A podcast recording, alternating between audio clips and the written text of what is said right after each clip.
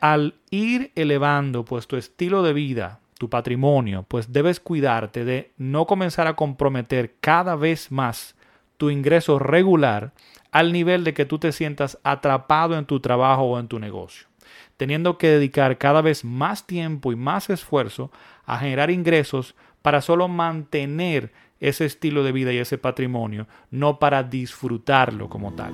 Hola, yo soy Ramón Liranzo y esto es Yo Puedo Invertir Podcast, donde te llevo información para alcanzar tus metas financieras a través de la inversión y buen manejo de tus finanzas. Bien, pues entonces, ¿cómo es esto de alcanzar riqueza y sobre todo alcanzar riqueza verdadera? Pero antes de comenzar a tratar pues ese punto, yo creo que es muy importante tratar de definir qué es riqueza real, a qué nos vamos a estar refiriendo.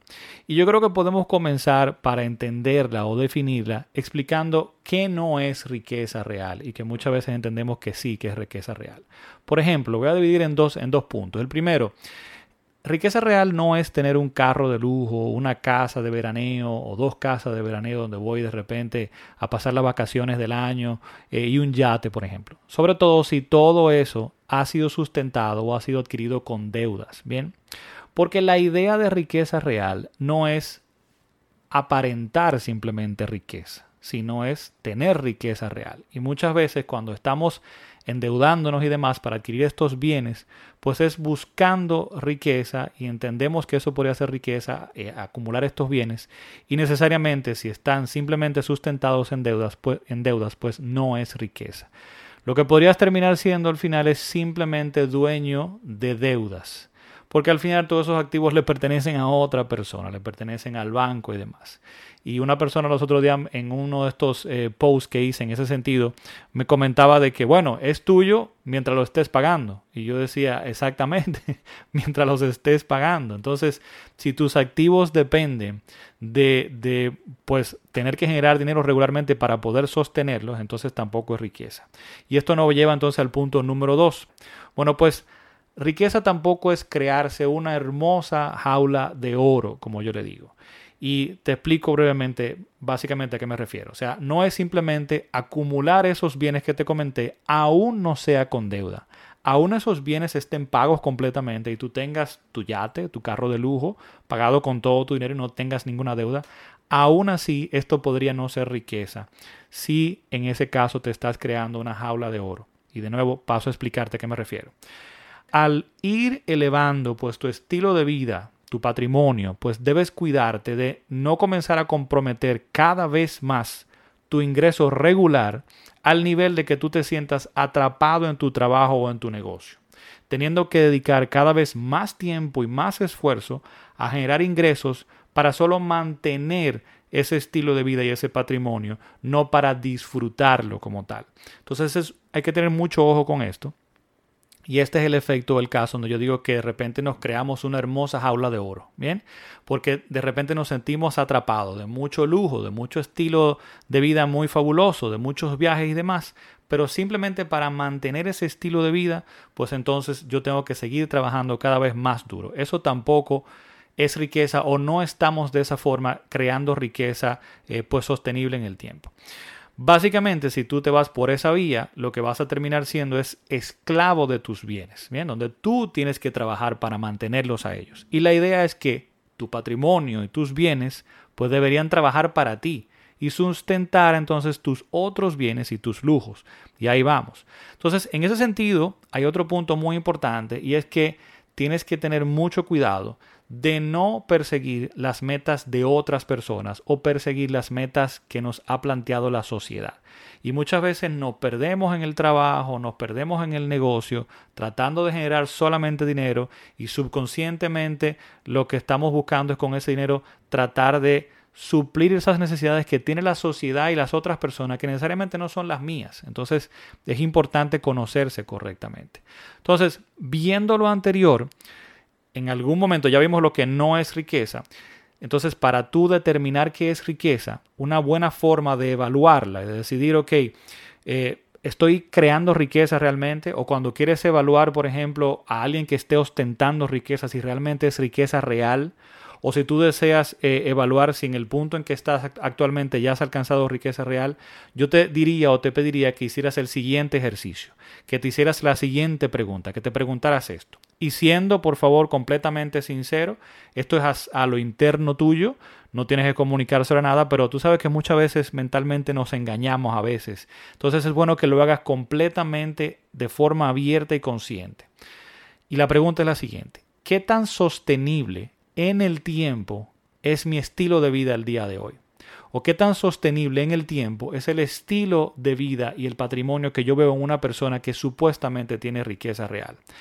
Y básicamente esto es hasta cuándo vas a poder mantenerlo. Hasta cuándo esa persona que estás analizando, o quizá eres tú, vas a poder mantener ese estilo de vida y ese patrimonio.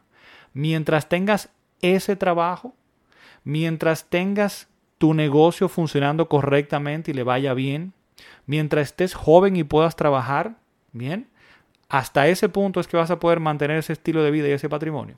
Entonces, esto es algo, una pregunta que descubre si estás realmente creando riqueza real. Si no es sostenible en el tiempo, si ves que definitivamente en algún momento en tu vida futuro no vas a poder mantener tu estilo de vida actual o no vas a poder mantener los bienes que tienes, pues entonces esto no es riqueza. También por otro lado, si quizá dices, sí puedo mantenerlo, pero a costa de qué? Si no voy a poder disfrutarlo, Tampoco es riqueza real, porque la idea no es solamente estar trabajando y creando dinero para trabajar siendo esclavo de estos bienes, o sea, produciendo para mantenerlos a ellos. No tendría sentido. Entonces, esto, si te ves en ese punto, no estás construyendo riqueza real.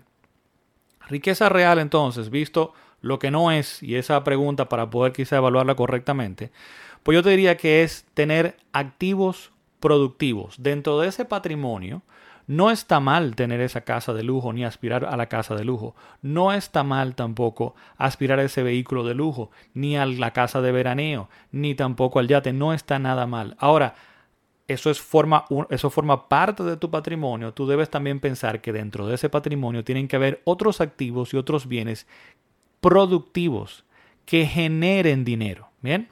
Porque al final lo que tú debes buscar es que el dinero trabaje para ti, no tú para él. Riqueza real también es tener ese balance entre tener lo necesario y que yo valoro, que yo valoro, no la sociedad de las otras personas, tengo lo necesario, lo que valoro, y la capacidad de disfrutarlo, porque si no tengo la capacidad de disfrutarlo, tampoco estoy creando riqueza real. Bien, porque si no, ¿para qué? ¿Para qué estoy trabajando tanto si no puedo disfrutar lo que valoro y lo que he creado en el camino. No tiene sentido. Riqueza también es cuando llegas a ese punto, pues tener la libertad de poder tomar decisiones en tu vida, porque hay una parte de tu patrimonio que se puede sustentar solo. Entonces, dicho esto y viendo ya básicamente lo que no es riqueza, que nos vamos o menos definiendo a qué nos referimos con riqueza real, y hablando de cómo evaluarla y también de, cómo eh, realmente o, de qué definitivamente sería riqueza real.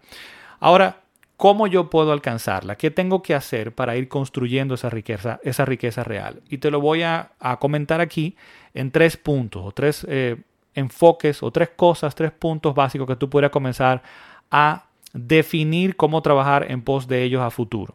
Y el primero es que debes conocerte. Tú debes saber qué tú valoras y debes ser sincero contigo. ¿Qué yo necesito también y qué es suficiente para mí?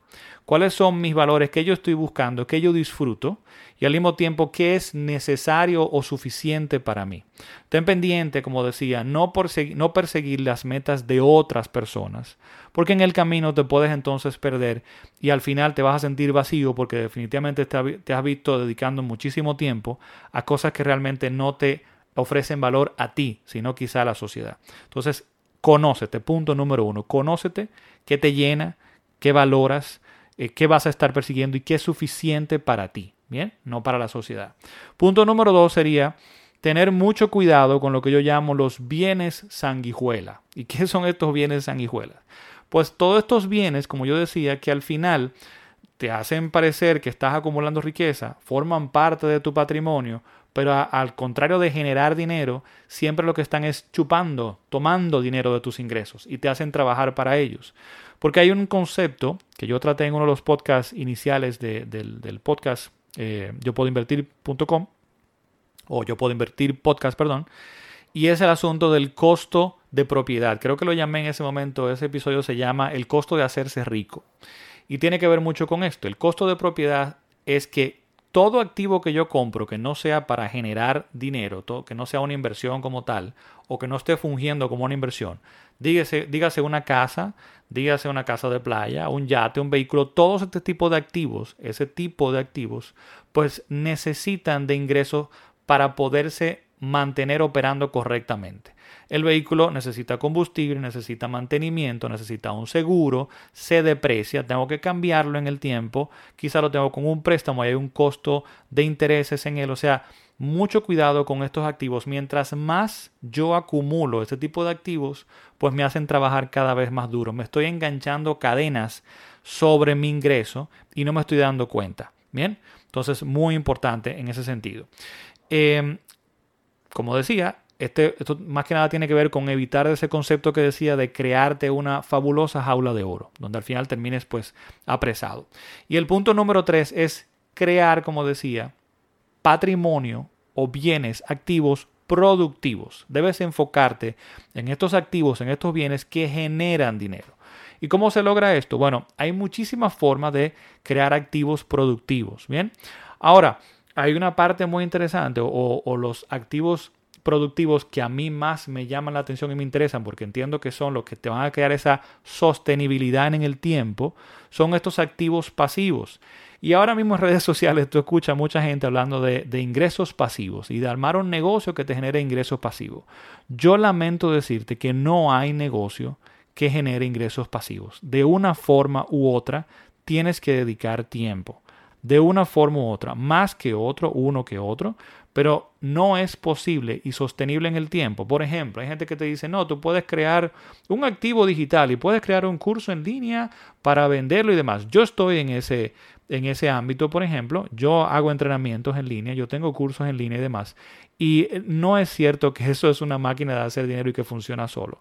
Eso hay que dedicarle tiempo, hay que dedicarle eh, pues eh, parte de mercadeo, de, de, cariño y amor y una pasión para, para lo que estás haciendo. O sea que no. Entonces, no está mal, son activos que definitivamente generan dinero. Eh, un negocio es un activo que genera dinero perfectamente, pero yo quisiera que también tú evaluaras lo que yo más eh, hablo en, este, en esta cuenta y en, en mis redes y demás, en el proyecto como un todo, y son los activos pasivos reales que es la inversión. Y sobre todo, no este tipo de inversión como te están hablando en muchos sitios por ahí de que haz trading y comienza a comprar y a vender acciones. Todo, y ahí voy ahora, todo lo que requiera de tu tiempo, bien, para generar dinero, no es una inversión. Esa es mi definición. No es una inversión, es un negocio o un trabajo. Si yo tengo que estar ahí para que se produzca dinero, de una forma u otra, el más mínimo tiempo que tenga que dedicarle, pues entonces no es una inversión. Esa es mi definición muy personal. No es una inversión o no es una inversión pasiva, si quieres llamarle. Es un trabajo o un negocio. No está mal tenerlo. Debe ser tu, tu fuente de generar ingresos para poder ahorrar y entonces poder invertir en activos que sí pues te entreguen dinero en automático, digamos. Bien. Entonces, hay un punto con esto, con el asunto de las inversiones, y para ampliar un poquito en este punto número 3 de crear esos activos o, eh, patrimonio productivo, estos bienes productivos que generen dinero, y es que muchas veces la gente cuando comienza a invertir ve de repente el retorno que le entregan muy poco y se queja. Entonces, no, tremendo error. Tienes que verlo de la siguiente forma. Y te traigo, te traigo este ejemplo eh, para que tratemos de sacar eso de la cabeza y verlo en otro ámbito. Quiero que le veas de otras perspectivas. Imaginemos lo siguiente, que tú has invertido 15 mil dólares a una tasa de un 8% anual. Bien. Y voy a hacer también el ejemplo en pesos dominicanos para las personas que están aquí en República Dominicana, que sé que muchas personas me siguen de República Dominicana. Imaginemos que son un millón de pesos. Bien.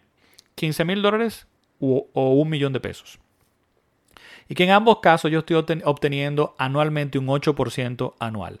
Ese 8% de los 15 mil dólares son 1.200 dólares al año. O sea que unos 100 dólares mensuales. Bien, esa inversión me generaría unos 100 dólares mensuales aproximadamente a esa tasa que estoy presentando acá. ¿Me puedes comentar de que las tasas actualmente están muy bajas y demás? Sí, entiéndeme el ejemplo. Lo estoy haciendo con números redondos para entender el ejemplo solamente, ¿bien? Y además hay, eh, en, largos periodos de tiempo, hay inversiones que eh, históricamente por lo menos eh, han presentado este tipo de retornos.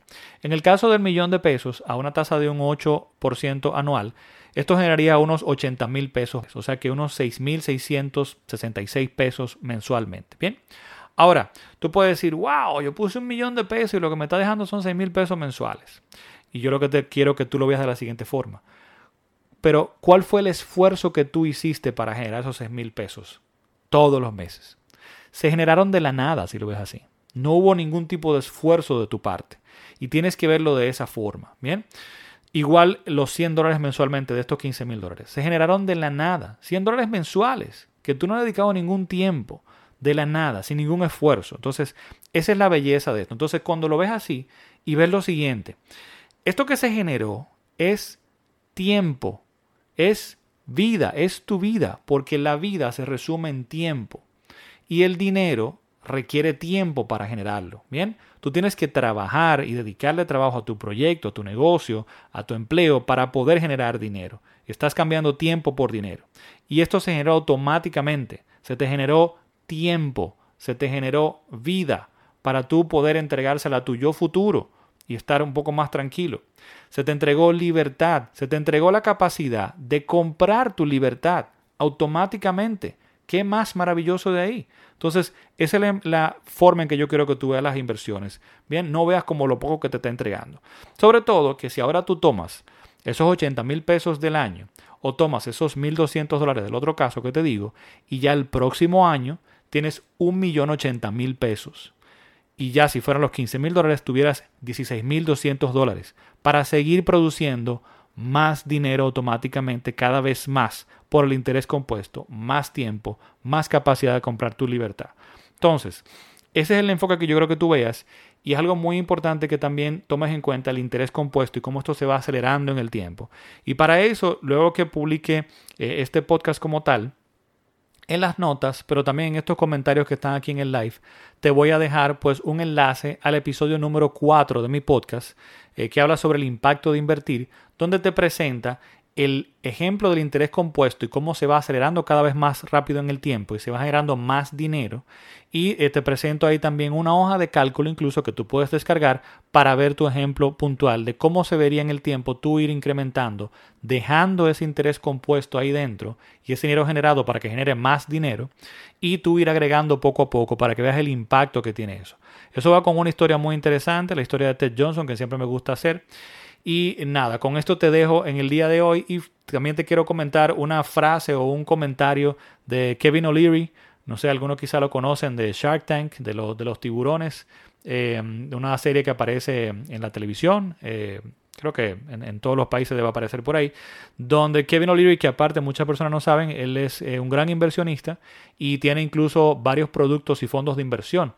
Y él dice, a mí me gusta pensar en mi dinero como pequeños soldaditos pequeños soldaditos que yo mando al mundo y tienen que trabajar duro para mí, generarme dinero. Entonces yo los envío a la calle para que ellos me traigan dinero. Ese es el enfoque que tú tienes que tener con tus inversiones, ¿bien? No ver lo poco que te está trayendo, sino cómo tú vas creciendo cada vez más ese ejército de pequeños soldaditos que van a ir al mundo a buscarte dinero. Con ese último comentario te dejo por ahí. Espero que eh, pues esta, este live y este contenido del día de hoy te haya gustado y te haya comenzado a cambiar ese mindset sobre cómo ver riqueza real y cómo comenzar a crearla. Y sin más, recordarte que puedes suscribirte a este podcast en tu plataforma de podcast favorita y visitar mi página yo puedo invertir.com para más contenido e información. Será entonces hasta el próximo episodio. Bye bye.